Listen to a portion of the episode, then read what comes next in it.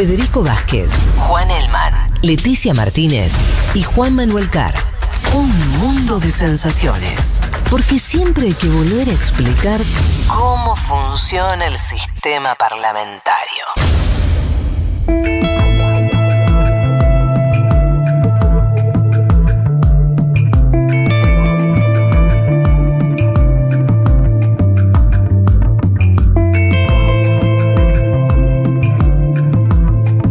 Podemos ya, Siento muy petizo, pero. podemos ya presentar a nuestra invitada el día de hoy, lo dijimos en la venta del programa, eh, cuando, cuando arrancamos. Tenemos el, el honor y el placer de estar aquí con Maite Orsini, abogada y diputada del Partido Revolución Democrática, partido chileno, de la izquierda chilena, del progresismo chileno, que además ahora son gobierno. Em, ¿Te puedo preguntar cuántos años tenés, Maite? Hola, primero te saludo, gracias a todos por la invitación.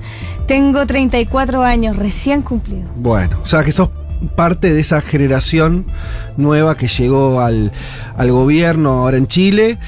Em, Dos años menor que el presidente, ¿no? Tiene 36, Gabriel. Sí, Gabriel es del 86 y yo soy del 88. sí, tenemos dos años de diferencia. y Pero somos de una misma generación política. Claro, sí. mismo, a, a eso iba. Em, en Chile vos sos alguien muy, muy conocida. En Argentina, eh, por ahí menos, seguramente hay mucha gente del otro lado que ahora está conociendo. Así que te pregunto. ¿Cómo te presentarías si tuvieras que presentarte a gente que no te conoce?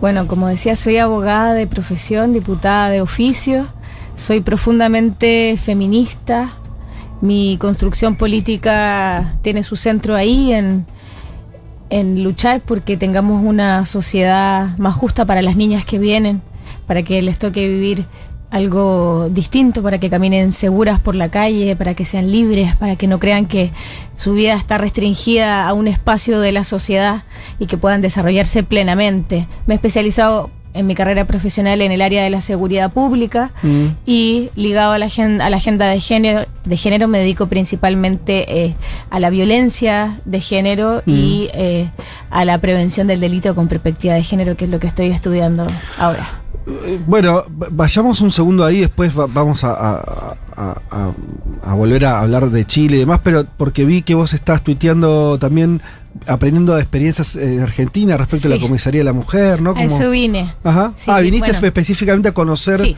esa política en particular. Sí, es una política pública que acá tiene muchos años, está desde el año 87, Ujú.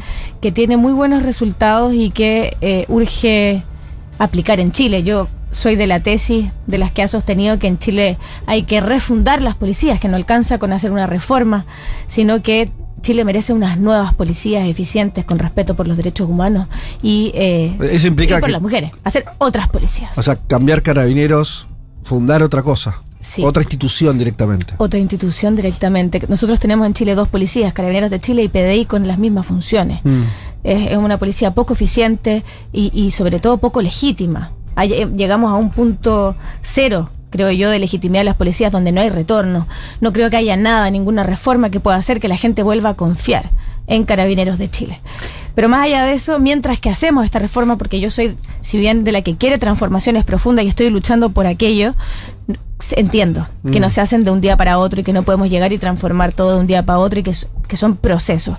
Y hacer unas nuevas policías para Chile es un proceso largo y mientras tanto las mujeres no pueden seguir encerradas en sus casas sin querer denunciar porque el espacio de denuncia les parece poco seguro, agresivo, revictimizante. Entonces, tener una política pública en la que hayan comisarías de la mujer donde sean atendidas por carabineras, ojalá sororas, con perspectiva de género, eh, con equipos multi, multidisciplinarios, con psicólogas, con asistentes sociales, podría generar incentivos a que las mujeres decidan denunciar sobre todo en temas de violencia sexual donde eh, yo he trabajado bastante, estoy por, por aprobar el martes una ley que entrega garantías a las víctimas de violencia sexual en Chile, que es de mi autoría, Mm. eh, por un caso, bueno, se llama Justicia para Antonio, un caso bien Ajá. dramático que vivimos en Chile y levantamos una ley eh, que está a punto de ver la luz el martes, estoy muy contenta por ellos, pero no resuelve ese problema. Las mujeres se acercan a denunciar eh, y bueno, todos acá sabemos lo que pasa, no creo que sea tan distinto. Acá tienen esta experiencia, pero las policías que no tienen formación en género muchas veces no les toman las denuncias, les dicen que lo que le ocurrió no es tan grave, que vuelvan a casa eh, o, o no les creen, las juzgan. Y, y, la- y eso desincentiva la, la denuncia y cuando no hay denuncia se abre la cancha para el abuso, para el maltrato, para la agresión. Así que, nada, creo que, que esta, esta idea esta, que, que, que nace de acá podría ser una respuesta para resolver ese problema. Yo siempre digo que yo soy una parlamentaria carroñera, porque estoy siempre mirando lo que hacen los, los vecinos Ajá. y eh, tomo las buenas ideas. Me gusta mucho trabajar, trabajar así. Hay varias leyes sea, que son de mi autoría que las he tomado sí. de otras experiencias. ¿De otras experiencias de otros países latinoamericanos? Sí. Ah, qué interesante eso. ¿Y qué otra? Por ejemplo, Sí. eh, estoy también avanzando con un proyecto de ley bien polémico. O sea, no es polémico, pero me, me- me joden bastante por las redes. Sí. Que se llama stealthing. Que eh, lo que hace es penalizar la remoción no consentida del preservativo durante la relación sexual. O sea, uno inicia una relación sexual Sí. consentida con preservativo Sí. y en medio de esta, una de las dos partes, la que está usando el preservativo, Sí. se lo saca sigilosamente de ahí stealthing, se lo saca sigilosamente eh, sin consentimiento de la otra persona, quien se da cuenta una vez terminada la relación sexual.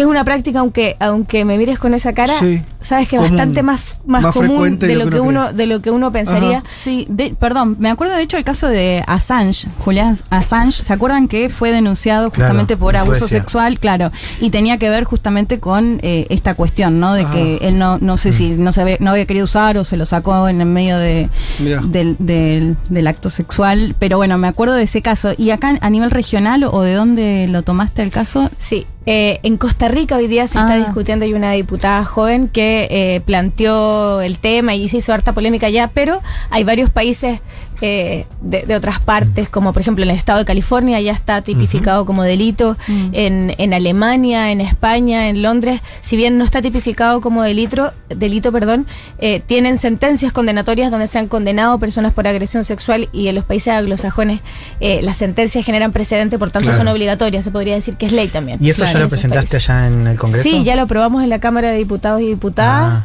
casi por unanimidad. Claro. Y ahí se puede haber algo interesante acá en el tema del Congreso, que es un poco estando ¿no? hoy dentro de la bancada del, eh, de apruebo dignidad, para decirlo, el conglomerado que es parte del presidente. Eh, ¿Cómo ves los desafíos en un Congreso que ha salido, o sea, está dividido y donde la derecha ahí tiene eh, cierta ventaja, ¿no? ¿Cómo, cómo ves ahí la relación de fuerzas? Sí, tenemos una correlación de fuerzas bastante difícil para, para ser honesta. Primero, como bien dices, la, la Cámara de Diputados y Diputadas eh, está muy dividida. Es una Cámara, yo te diría, más conservadora. No, quizás no es más conservadora la palabra, más polarizada. Por ejemplo, la democracia cristiana, que es un partido de centro hoy día, por, por la conformación de los diputados y diputadas, es una bancada más conservadora de la que había antes. En el Frente Amplio yo te diría que la bancada es menos conservadora que la que había antes por su lado. Y la derecha tiene un sector de izquierda, o sea, de derecha radical más fuerte de lo que tenía antes. Entonces, si bien más o menos seguimos en el mismo 50 y 50 que teníamos ahora, el centro se ha perdido. Entonces Claro. tenemos más te fuerza. Achica, te achica, te achica el centro. las posibilidades de, de- Sí. de lograr acuerdos también. Eso. Eso es la Cámara, sí, por supuesto. Es difícil, es Mm. muy difícil avanzar en acuerdos. Pero por otro lado, tenemos un órgano nuevo, que es el órgano constituyente, que está redactando una nueva constitución, que es muchísimo más progresista Mm. de lo que es la Cámara de Diputados y Diputadas y que nos va a poner un marco, que es la constitución nueva, donde nosotros Claro. tenemos que hacer nuevas leyes que difícilmente van a poder tener el respaldo que se requieren para responder a lo que pide la nueva constitución. Entonces ahí estamos con un poquito entrampados, pero pero nada, yo, yo tengo todavía mucha esperanza. ¿Cómo avanza, Mike, el tema de la nueva constitución? Leía eh, que artículos de medio ambiente y protección de animales están ya contemplados. Uno que dice, Chile es un estado plurinacional e intercultural, digamos, eh, ¿cómo está avanzando en ese plano? Uno parecería verlo nosotros a la distancia similar en algunas temáticas a lo que pa- pasó en Bolivia, ¿no? Cuando Evo Morales avanzó en un cambio constitucional que tenía justamente estos elementos. Pero mucho más progresista. Sí, De mira. hecho, aborto también, ¿no? Sí. bueno, También por eso, aborto. ¿cómo- ¿cómo, Mira, te digo, la constitución que se está redactando, voy a ser bien honesta acá, no me- creo que no me escuchan tanto de No Chile. te escucha nadie. No, Ah, ah, escucha no, nadie. hay muchos Mañana oyentes chilenos. No le digas eso, no le digas que hay muchos oyentes chilenos. Mira, la constitución que se está redactando para mí Sí. es hermosa. Es, creo que si sale como, como se está, como va avanzando, eh, me voy a sentir muy representada y creo que vamos a tener la constitución más linda del mundo por ahí. Pero soy capaz de entender que no me puede representar solo a mí. No pueden estar solo ahí mis, mis- mis ideas. Tenemos que eh, ser capaces de encontrar una constitución que nos represente a todos y a todas. Y yo tengo, me- y eso me preocupa. Me preocupa que, que haya tanta gente que día a día se empieza a sentir cada vez menos representadas por las ideas que están ahí. Son las mías, todas. Yo hubiese votado tal cual todo lo que, lo que he visto hasta ahora. Pero no alcanza con que nos represente solamente a nosotras. ¿Y qué podría cambiar para que sea una constitución un poco más plural, si querés? Yo creo que, porque pasa que la derecha no alcanzó un tercio. La derecha, podemos prescindir de la derecha y hacer la constitución sin ella. Pero creo que eso es un error. Creo que, que debiese poder abrirse más el diálogo, poder escuchar también, a pesar de que efectivamente no los necesitamos para aprobar la constitución. Yo no Pero creo. sí para el plebiscito de salida, ¿no? Sí, de Ah. hecho ya la campaña de la Eso lo- derecha para, para el no ya está. Lo, ne- lo necesitamos. Yo no creo que eh, la derecha en Chile esté representada en ese pequeño Claro. tercio que, que está representada en la Constitución y sí los necesitamos para, para votar el plebiscito de salida. Y más que eso, yo, yo no quiero, yo no soy de quienes creen que, que hay que imponer las ideas de uno a todos los demás. Yo tengo mis ideas, pero soy lo suficientemente humilde para comprender que no soy la dueña de la, de la verdad y que la construcción colectiva siempre va a ser mejor que la individual. Yo quiero una constitución en la que todos los chilenos se sientan representados, no solamente mi sector, mi sector político o el sector que yo Ahora, represento. con respecto a eso, digo, uno lee y escucha a gente de la derecha, de la centro derecha, digo, más que nada de Bopri, gente está trabajando en, en esos, esa primera base de dos tercios al principio de la convención. Y estos grupos que vienen del socialismo, esto que se llaman también eh, los amarillos por Chile, en un sector de centro izquierda desencantada, que denuncia. Sabes mucho de política chilena. eh, y estuvimos ahí hace- Estuvimos hace- cubriendo un par de Ah, meses, de hecho. sí, ahora. ya. Y está escribiendo un libro aparte, Juan. Sí, yo- Sí, sí, claro. sí, ya, ya me acordé. Eh, acordé. que denuncian que hay un sector de la izquierda que los ha vetado. ¿Vos qué opinás de, de esa narrativa? Como te, te insisto, yo creo que es fácil, eh, estando ahí, cuesta juzgarlo desde afuera, cuando efectivamente el sector político que se ha contrapuesto a tus ideas eh, tiene una representación que no le alcanza para incidir. Creo que es fácil tentarse con decir, bueno, lo arreglamos entre nosotros, no, no los necesitamos. Y, y entiendo que, que puede ser seductor esa, esa alternativa. Yo creo que es un error. Yo creo que es un error eh, y que no debiésemos, creo que nuestros convencionales, que los respeto mucho a todos y entiendo su lugar, pueden estar siendo un poco maximalistas y decir, bueno, vamos a escribir la constitución que nosotros queremos porque podemos. Sí, sí podemos, pero necesitamos que esa constitución eh, nos represente a todos porque todos la van a votar al final, el plebiscito de salida además es obligatorio Claro. Hace mucho tiempo en Chile que no hay una, o sea, nunca de hecho había habido una elección obligatoria con padrón completo. Eh, vamos por, por fin a saber qué es lo que piensa Chile y tengo miedo de que por querer, por quererlo todo, finalmente no consigamos nada y hagamos el papelón. ¿Te parece que puede ser muy definitorio eso? O sea, o sea a ver, la, la, la apuesta. Porque está bueno que hablemos de, de la constitución, porque al final todos suponen que el gobierno de Boric al final va a ser uno si se aprueba en poco tiempo una nueva constitución y otro si eso fracasa. O sea que, que va a ser muy determinante la experiencia. Eh, o sea, ¿vos crees que las posibilidades son incluso que la derecha incluso apoye la constitución que salga de ahí o simplemente es hacer algo no tan correo a la izquierda para no generar más polarización? ¿Dónde estaría ahí el punto? Mira, nosotros llegamos acá eh, con un 80-20 del apruebo rechazo. Sí. Nosotros tenemos que ser eh, capaces de al menos convocar a ese 80% que quería una nueva constitución. Sí. Y para eso, claro, yo no creo que haya que abrazar las ideas de la extrema izquierda. Ese 20%, creo, Sí, o sea, perdón, de de la la extrema derecha. Eh, ese 20%, pero, pero una pero un, un 50% yo lo tomaría como, como un fracaso también. O sea, que la mitad de los chilenos no se sienta. Sí. Entonces tenemos que tener por lo menos un 70%, Mm. ya bajamos me- menos que eso, 60 y ya, pero ya menos ya da vergüenza. Sí. Y para eso necesitamos eh, avanzar en, en no, no en, no en, en desprenderse de nuestras ideas, Ajá. pero también poder eh, incorporar eh, ideas de sectores más moderados.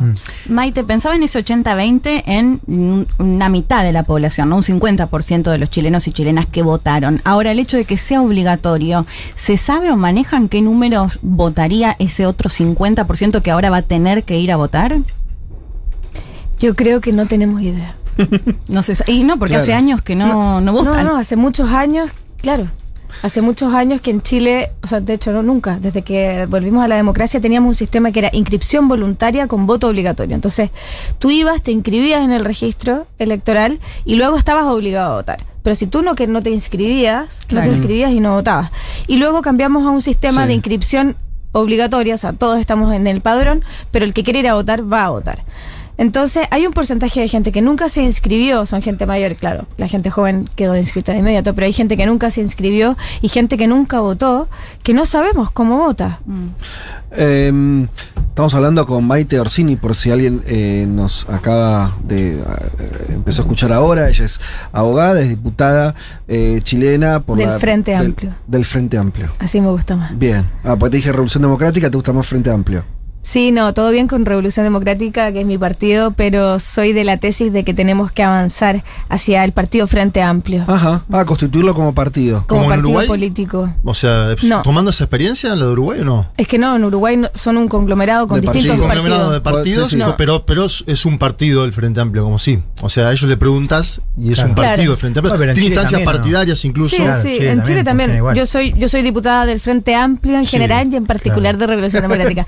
Soy de La idea, soy de la idea de que tenemos que avanzar hacia el partido Frente Amplio, abandonar nuestras herramientas pequeñas a los partidos que las que, que juntan, que hacen el Frente Amplio y O sea, que no funcionen partido más. legal. Que no funcionen más. No. y partido grande. No tiene sentido esta división interna, no hay no hay sustento ideológico que lo funte- que lo que lo sustente, son orígenes distintos nada, Nada más y- que y- tienen que confluir porque en el momento en el que eso pase somos el partido político más grande de Chile, el Claro. partido de gobierno, el partido con más presupuesto y el que tiene mejor piso para enfrentar las próximas elecciones. Mientras sigamos divididos, Hay una cosa que ahora, ahora, ahora Juan, eh, pero para no irnos del tema que estabas diciendo tan Perdón. interesante de explicar cómo la gente votaba en Chile y la cuestión sobre la constitución y que ahora van a votar de vuelta todos después de muchísimos años, que van a estar convocados efectivamente todas las chilenas y los chilenos, hay unos números que nosotros lo veíamos antes de la elección presidencial, que es que desde Argentina son muy raros, porque Argentina tiene una tradición de voto obligatorio de mucho tiempo, acá vota el 70, el 80% del padrón. qué lindo. Siempre, ¿no?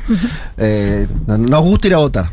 Eh, y tenemos una cultura desarrollada en ese sentido que creo que, Sí. que es interesante. Es los números que a mí me sorprendían, o que me- eran que sobre todo los que no iban a votar, eran los pobres. Mm, Para sí, decirlo claro. muy Sí, sí. s- simplonamente, ¿no? Pero básicamente eh, eh, había un alejamiento de la política que no era igual en todas las clases sociales. Tenías la clase alta y la clase media que sí iban a votar, se sienten representados y no casualmente los pobres son los que estaban afuera del sistema político de alguna manera. Tiene mucho sentido.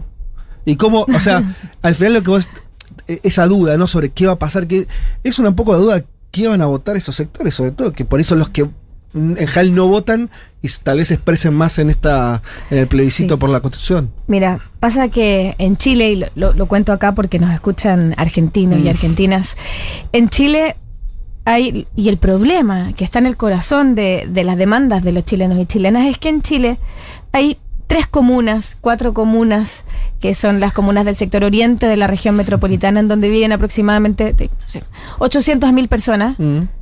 En Chile hay 800.000 personas que viven en Finlandia. Que viven con un sistema de salud de primera categoría a nivel mundial, que viven con educación de primera categoría a nivel mundial, en barrios lindos, con, con aire, Con árboles. con árboles verdes, viven en Finlandia. Y el resto de Chile, bueno, que se joda, que se joda. Entonces, son esas personas, las que viven en Finlandia, que van a votar porque quieren seguir viviendo en Finlandia y saben que todos no podemos vivir en Finlandia. Entonces, van ahí a defender sus privilegios, a defender el este sistema que los tiene ellos viviendo tan bien en un país que vive tan mal. Mm. Y el resto de, lo- de los, de los chilenos dice, este, este resto que se joda, dice, bueno, si no va a cambiar nada, total, son iguales ellos mismos, los que viven en Finlandia, Sí. los que gobiernan y legislan, porque para gobernar... Sean más de izquierda o más de derecha, Sí. incluso. sean más de izquierda o sean más de derecha, exactamente. Ahora, perdón. Da lo mismo de donde sean. Mm. Todos los que están en el Congreso vivieron en Finlandia. Mm. Todos los que están en el gobierno, todos los ministros, todos los presidentes vivieron en Finlandia igual. Entonces, las cosas mucho Mm. no van a cambiar porque al final ellos igual quieren quedarse en Finlandia. Perdón, Y ahora una, con- una anécdota entre paréntesis que creo que representa muy bien esto que decís, Maite. En, la- en el día de la elección, cuando se acusó justamente al gobierno de Piñera de no poner el transporte público, y justamente los más perjudicados para llegar a votar, bueno, justamente son quienes no tienen auto, quienes no, de, de las clases económicas más bajas, digo, me parece súper representativo. A menos votos. Nosotros decíamos, si sale más gente a votar, nosotros ganamos. Claro. Si sale menos gente a, a ganar, a votar, va a ganar Cast. Porque hay, si hay gente que va a llegar Sí. a votar sí o sí, es Sí. esa gente que vive Igual ahí. en fue Finlandia, maravilloso lo que se generó, ¿no? Eh, Salieron la gente de taxistas, sus choferes casas los sí. autos. Sí, fue hermoso. ¿Estuviste allá? Sí, sí. Sí. Lo estábamos viendo con Juan. Sí. Sí, fue bonito. Y- y, bueno, pero la, la última pregunta de cajón relaciona a esto entonces, y, y ahora esto va a cambiar, esto que vos esta, esta descripción de Finlandia, que me parece muy, Claro. Sí, muy sí. clarita, muy digo, eh, eh, incluso esta cuestión de, bueno, medio todos, vos agarrás el Congreso y todos vivimos en Finlandia, que es una realidad de un sector de los chilenos. Y el resto de los chilenos que no se sienten comodidos por la política. Y, y ¿Va a eso cam- cambiar? va a cambiar ahora con este gobierno, es algo más de largo plazo, es una cuestión No, cultural. los cambios culturales sí, los cambios culturales siempre toman tiempo. Mm. Pero no, no, yo no soy tan pretenciosa como pa- para pensar que los cambios empezaron con nosotros. Mm. Los cambios vienen de mucho antes. En el 2009 te diría que, que empezó a despertar el pueblo de Chile, los pingüinos salieron a las calles, a pingüinos le llamamos a los, a los secundarios, Estudiantes. a los estudiantes Sí. secundarios, los que están en, el- en las escuelas. Partieron ellos, luego los universitarios en el 2011, las movilizaciones ambientales, las movilizaciones por no más FP, que culminaron finalmente en el estallido social cuando Chile dijo basta. Entonces las transformaciones se vienen gestando hace bastante y hoy día creo que por fin hay un gobierno que puede hacer eh, viable el comienzo más más concreto de esas transformaciones, pero no creo que haya empezado con nosotros. Viene de antes y hoy día nosotros podemos materializarlas porque porque creemos en ellas. Yo creo profundamente en un, en un país distinto, muy distinto del que tenemos. Boric no vive en Finlandia, digo, este gobierno no es de Finlandia, bien sabe, Boric viene de Magallanes. Ahora, sí, aún sin vivir en, los, en las Condes y demás, son todos de universidades privadas, digo, Boric de la Universidad de Chile, Jackson. Es y que en buena Chile no hay universidades públicas. Es cierto, pero me refiero a un sector que O sea, si bien... perdón, si son públicas, pero no hay universidades gratuitas. Claro. La Universidad de No, Chile es no, una universidad claro, pero pública. en universidades pero donde va la elite también. mucho más, claro. Entonces, es que solo la elite va a la universidad. Claro, entonces lo que digo es, el no hay un riesgo también, digo, es cierto que este gobierno tiene, o sea, sus primeras líneas no vienen de eso que vos llamás Finlandia. Ahora sí representan cierto sector de clase media universitaria, acomodada, que también tiene cierta distancia con una parte importante. Sí, tampoco de Chile. son Lula o Pepe Mujica. Exacto. Mm. No, no o sea, la pregunta es, eh, claro, no viene Finlandia, pero viene Ñuñoa, como, como decían ahí en Chile, ¿no? Estos barrios de clase media universitarios. ¿No hay un riesgo también el hecho de que quizás eh, el Frente Amplio es un partido que, si bien es un partido o un frente novedoso, no tiene mucha experiencia de penetración territorial en Chile? ¿No eso es un riesgo para este gobierno? Sí, sin duda, sin duda. Nosotros, más que por, creo que por los orígenes, también tienen que ver los orígenes, sí, claro. El Frente Amplio, la Revolución Democrática, el movimiento auto- autonomista, como se llamaba el partido que, que hoy día es Convergencia Social, donde está Gabriel, Sí. son, son partidos políticos que tienen en su base un movimiento universitario. De la Universidad de Chile, como de la Universidad de Chile, que es el movimiento autonomista, de la Universidad Católica, se llamaba el NAU, lo que formó Revolución Democrática. Entonces, sí, son partidos que, que, que tienen un origen en la élite, pero que. Entonces, eso es un. Sí, puede ser un problema. Otro problema es efectivamente que somos un conglomerado muy nuevo. Nosotros no- nos, fun- nos fundamos como Frente Amplio el año anterior a que, a que saliera electo el presidente Piñera en esta segunda, Sí. en esta segunda. Tenemos cinco años de existencia. Y en cinco años no podemos pretender haber generado el tejido social que generaron partidos políticos que tienen 30, 40, 50 eh, años en Chile. Entonces, efectivamente, esos partidos tienen eh, todavía más fuerza eh, en los territorios, esos partidos tradicionales, y nosotros estamos trabajando en aquello. Creo que nuestro proyecto político hoy día convoca a un mundo distinto, convoca a, a juventud que en otros momentos no se sintió convocada por la política, eh, genera más épica, genera confianza también, porque efectivamente la, la concertación, como le llamamos a, a la, el sector de la izquierda que gobernó durante los 30 años anteriores, eh, tiene un pasado y una historia, claro. No quiero decir que, que fueron terribles o que son lo mismo que la derecha, pero efectivamente tuvieron el poder en sus manos y eh, quizás no hicieron las transformaciones que la gente estaba esperando que se hicieran después de, de, de la dictadura. No creo que haya sido fácil, lo entiendo. Eh, entonces también cargan con una historia que no- con la que nosotros no cargamos. Es más fácil quizás eh, confiar para, para esos sectores, pero no hemos logrado construir esa, esa esas bases sociales en tan poco tiempo. Creo que todavía nos falta mucha historia. Esta historia está recién comenzando, es una historia extraña que empieza con un gobierno, eh, pero, eh, pero nos queda mucho, mucho todavía por, por construir. Van tres semanas, es poco para hacer un primer balance de Y ya cualquier le estamos, ya le estamos No, no, dando con todo. Y pero porque yo también en, en- en algunos medios, en algunos medios en Chile donde se dice se terminó la luna de miel, ¿no? Ah, ya- qué rápido. Sí. ¿Viste? no, Pero- pará, dura 100 días. Y, ahí yo te quería preguntar Bueno. también, y leo, Entre leo- que sale electo y, em- y sale leo que después ejercer, sale, esa es la luna de sale miel. una encuesta de CADEM que habla de, la- de una baja en la de un aumento, mejor dicho, en la desaprobación. También obviamente destaco que sigue estable la aprobación de Boric según CADEM, ¿no? Con 50%, pues siempre hay que leer la noticia de los dos lados. Y después también pensaba, hicimos antes un picadito de América Latina la última semana y no hay una noticia de Chile que vos diga, pasó esto, pasó esto, o, o por ahí vos me decís, sí, hicimos Uruguay, hicimos Brasil con Lula, hicimos cumpleaños del mar, hicimos Castillo que evitó la vacancia. ¿Qué pasó en estas tres semanas en Chile? Si vos podrías darnos un primer pantallazo para ver...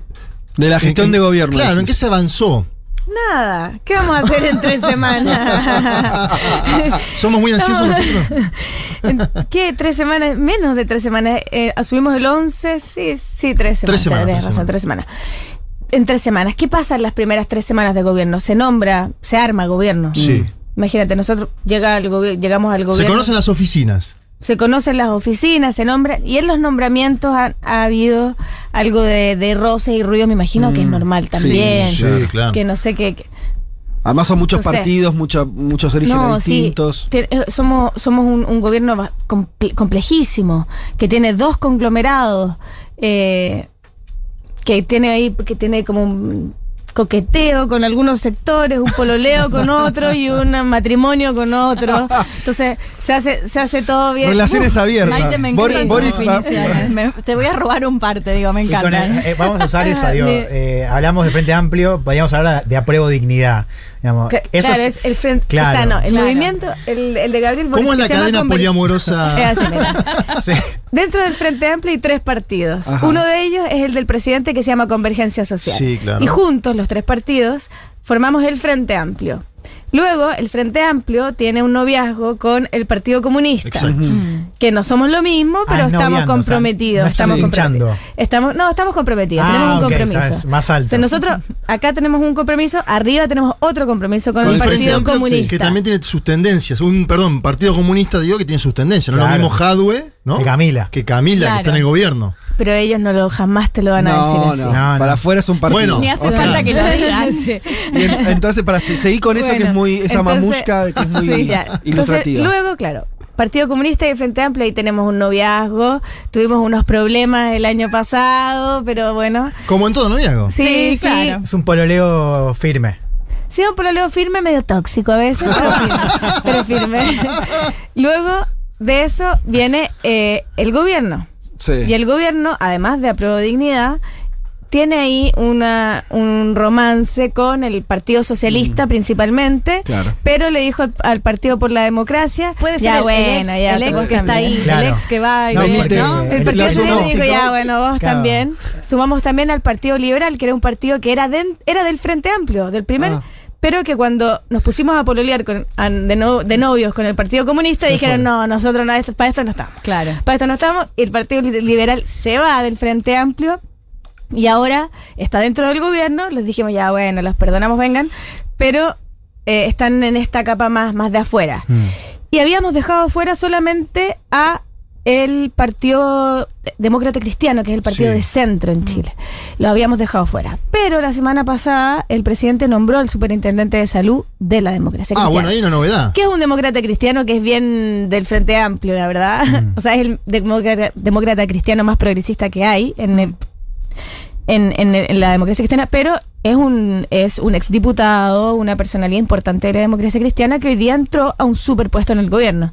Entonces, imagínate Claro, pues el lo difícil dice- que es ahí generar Claro, los nombramientos de Esa los- es tu respuesta de qué pasó en estas tres semanas. Eso, solamente, acomodar la Eso. convivencia. Bueno, pero nombra- este nombramiento- Imagínate si nombrar. es difícil con una persona, un poliamor así semejante. Hubo que nombrar a todos los cargos en todas las regiones, todas las seremías, los gobiernos locales, los ministerios y en eso las embajadas. Claro.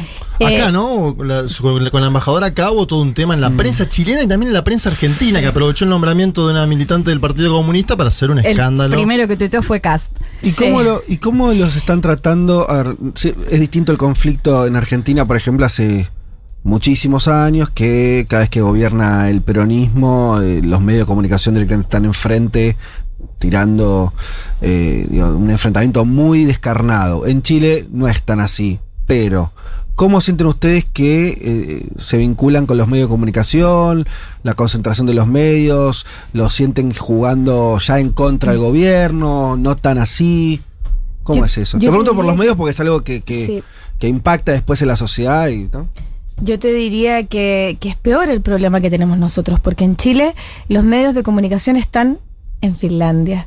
Están concentrados, están muy concentrados en la derecha chilena Ajá. eh, y están concentrados en, sobre todo, los grandes grupos económicos. O sea, los mismos que son dueños de Chile, que son dueños del mar, que son dueños de los bosques, son los dueños de los medios de comunicación. No hay o hay muy poco, muy poco y, y- y se sacan la mugre por existir, pero realmente que sean de masa, eh, no hay independientes medios de comunicación independientes, más progresistas, que sean de masa. Porque sí, claro, hay muchos de nicho. que está buena, claro, está el pero- clinic, que está bueno, el mostrador, ya bueno, pero que pero no son eh, medios de masa, los medios de comunicación de masas que son, bueno, la televisión, los tres canales de televisión, eh, y los grandes diarios, el Mercurio, la Tercera y sus derivados, son medios de comunicación que son de los grupos más poderosos de Chile, que probablemente se van a pérdida, pero no les importa eh, porque tienen sus negocios en otros lados y saben que los medios de comunicación de masa les van a permitir para, mo- para seguir sosteniendo el modelo que ellos creen que hay que Es exactamente aplicar, igual que acá, funciona. igual, ¿eh? O sea, no, es Pero, que- pero exactamente ustedes igual. tienen más, más, más Creo medios bueno, independientes. tenemos, tenemos con una construcción por ahí de medios, sí, eh, hay algunos medios relevantes con otra línea.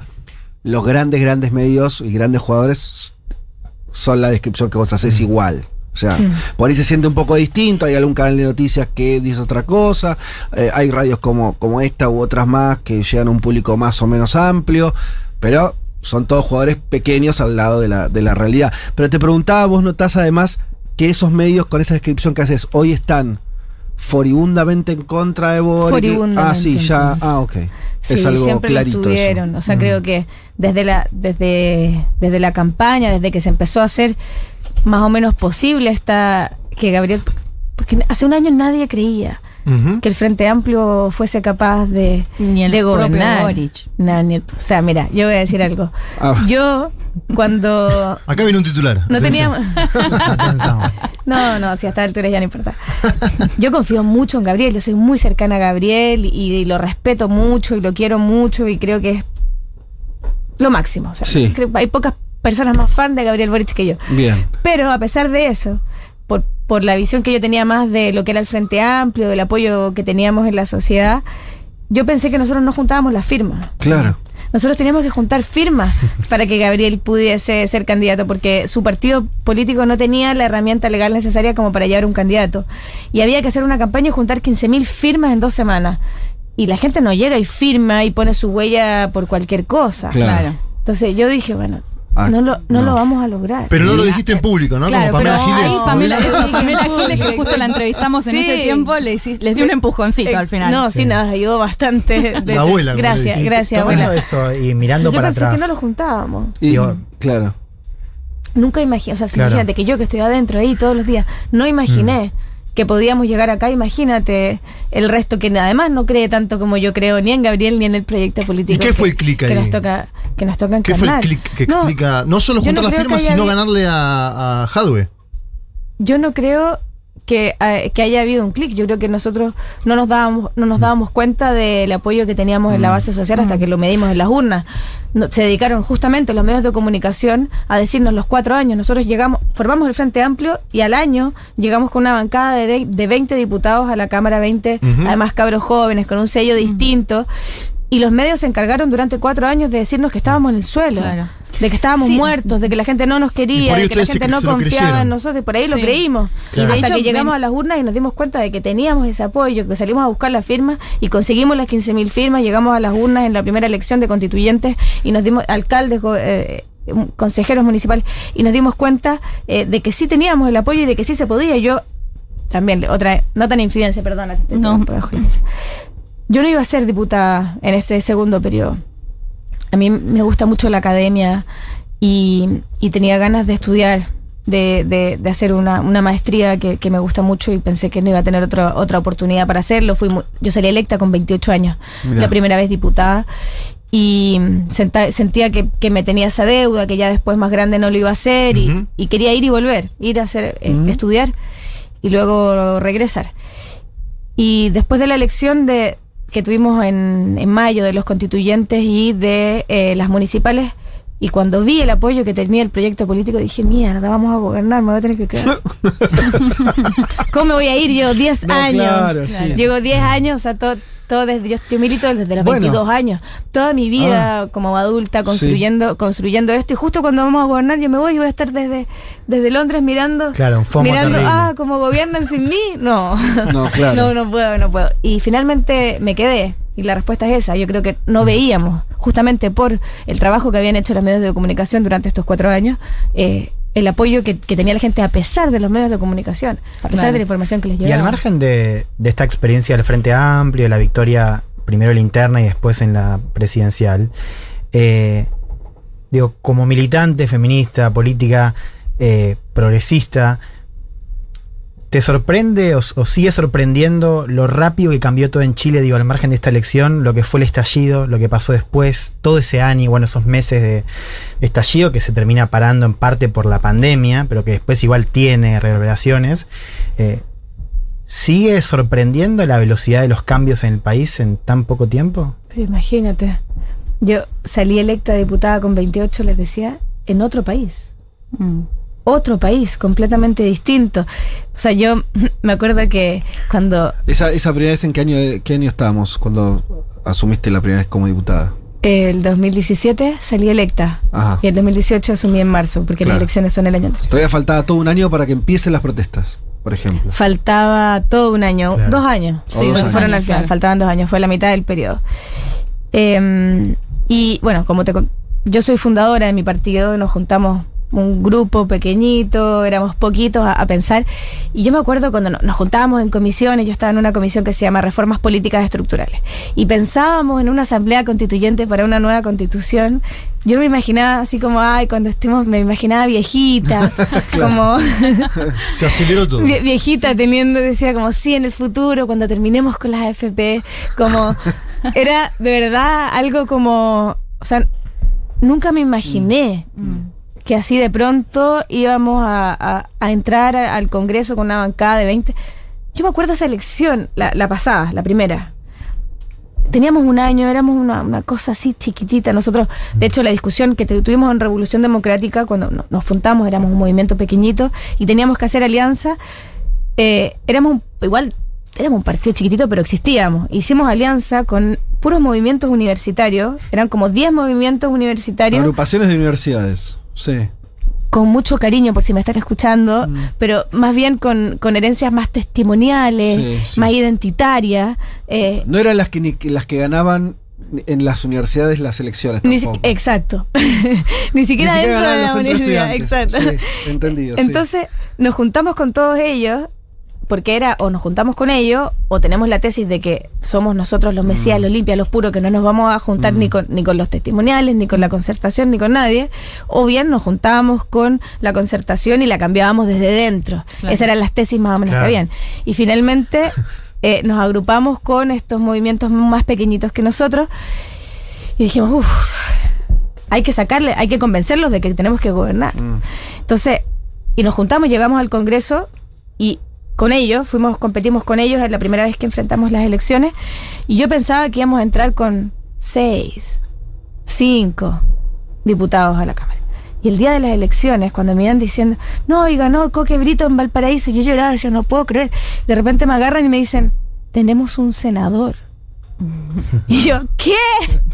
No podía creer, me agarraba la cabeza, me acuerdo de ese día, no podía creer cómo yo lloraba, me miraba al espejo, me mojaba la cara, me miraba al espejo. ¿Vos te imaginabas que vos ibas a entrar también? Eso sí, te lo podías imaginar más. Yo, yo sabía que yo tenía posibilidades Claro. de entrar, sabía que tenía posibilidades de entrar porque efectivamente yo, eh, yo trabajé en televisión desde los seis años hasta los... No hablamos de eso porque es una 21. carrera de actriz. eh, Sí, de niña, de adolescente, Ajá. de adolescente, desde los seis hasta los 20. Más o menos trabajé en, en programas infantiles, juveniles, Claro, te- eso te dio un conocimiento que no tenían tus compañeros. Exacto. Entonces la gente me conocía mucho todavía. Ya, yo ya me- después, claro, entré a la universidad y nunca más Ah. estuve y me dediqué a esto y nunca más tuve acercamiento con, con lo público desde ahí. Pero tampoco habían pasado tantos años. Yo hice campaña con 28 y había dejado de trabajar en televisión a los 20. Habían pasado 8 años. La gente todavía me conocía bastante. Se acordaba. La gente me conocía y lo más difícil eh, a la hora de enfrentar es que la gente te conozca. Mm. La gente me conocía y luego yo tenía que convencerle de que mis ideas eran buenas.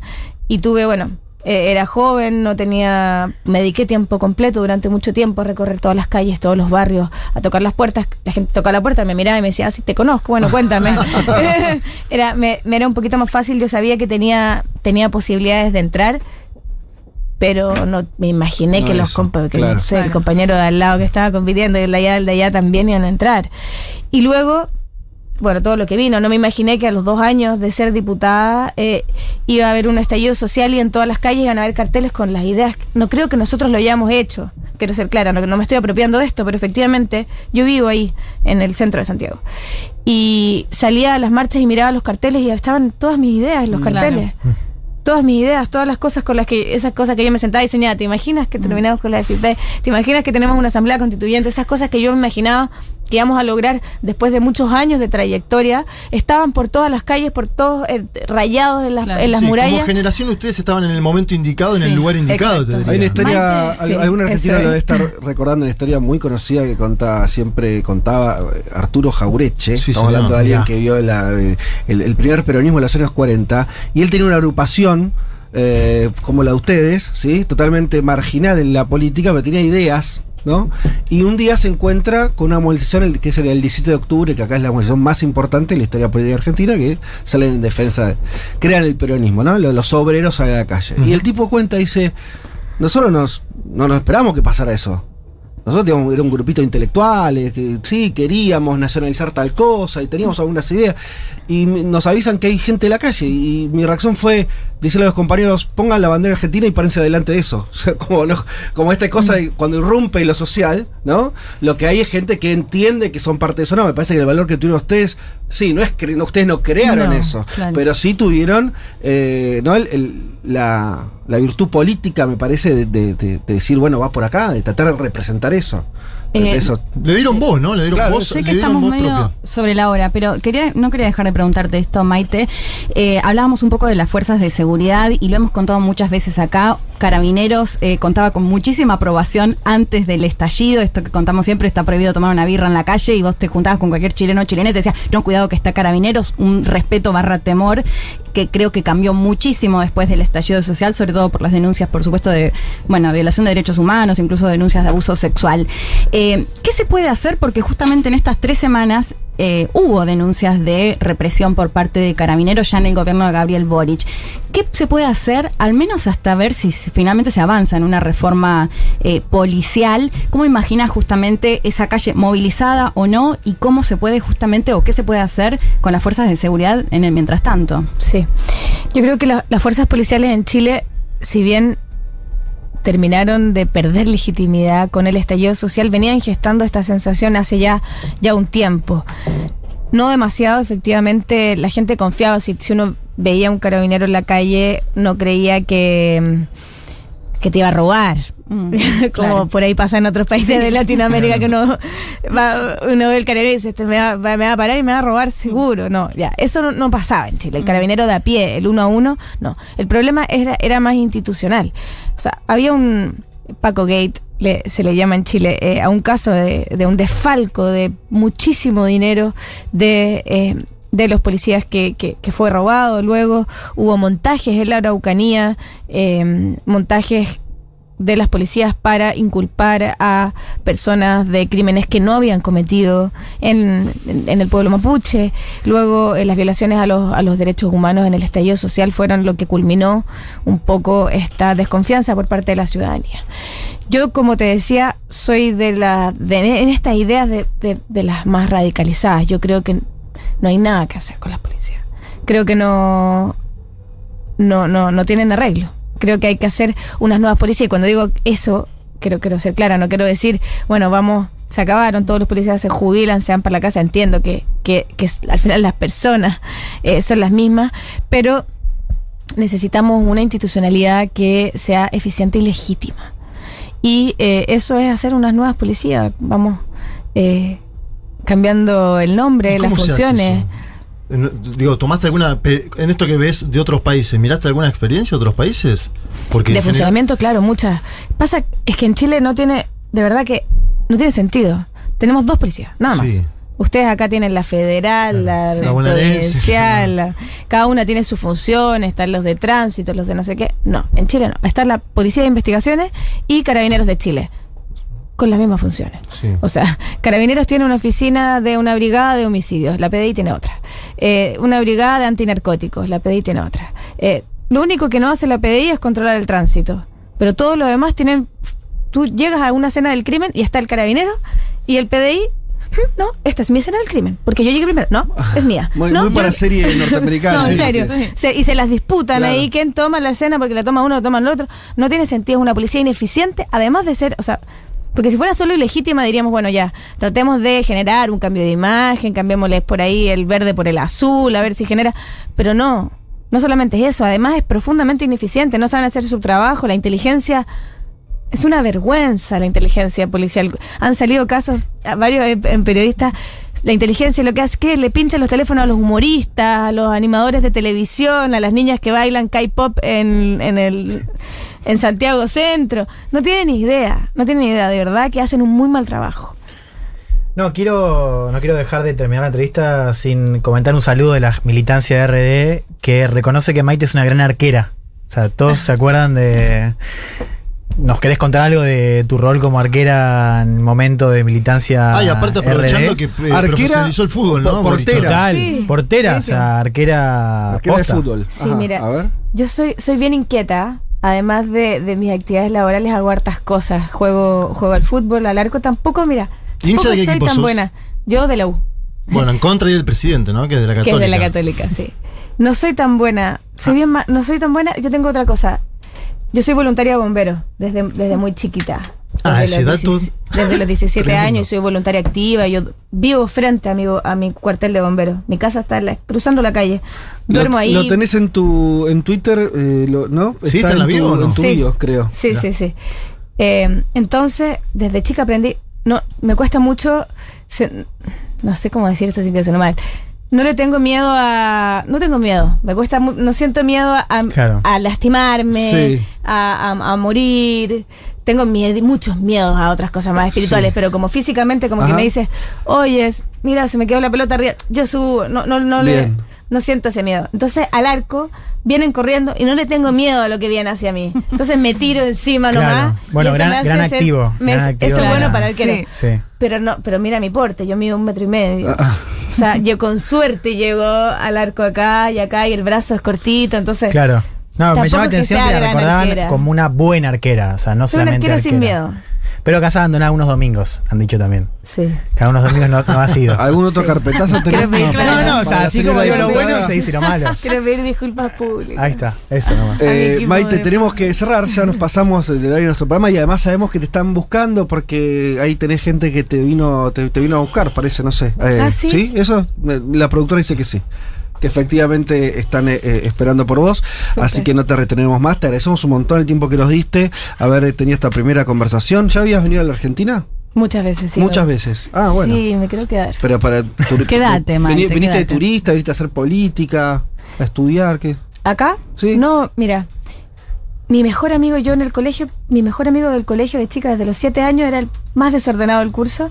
Nos hicimos muy amigos y cuando te, bueno, toda la vida y unos pocos años después de salir del colegio, él vino acá a hacer un trabajo y concebió a su hijita, que nació acá y es argentina, lo que lo dejó para siempre viviendo en este país. Ajá. Y él es una de mis personas favoritas, estamos a dos horas, lo vengo a ver mucho. Mira. Bueno.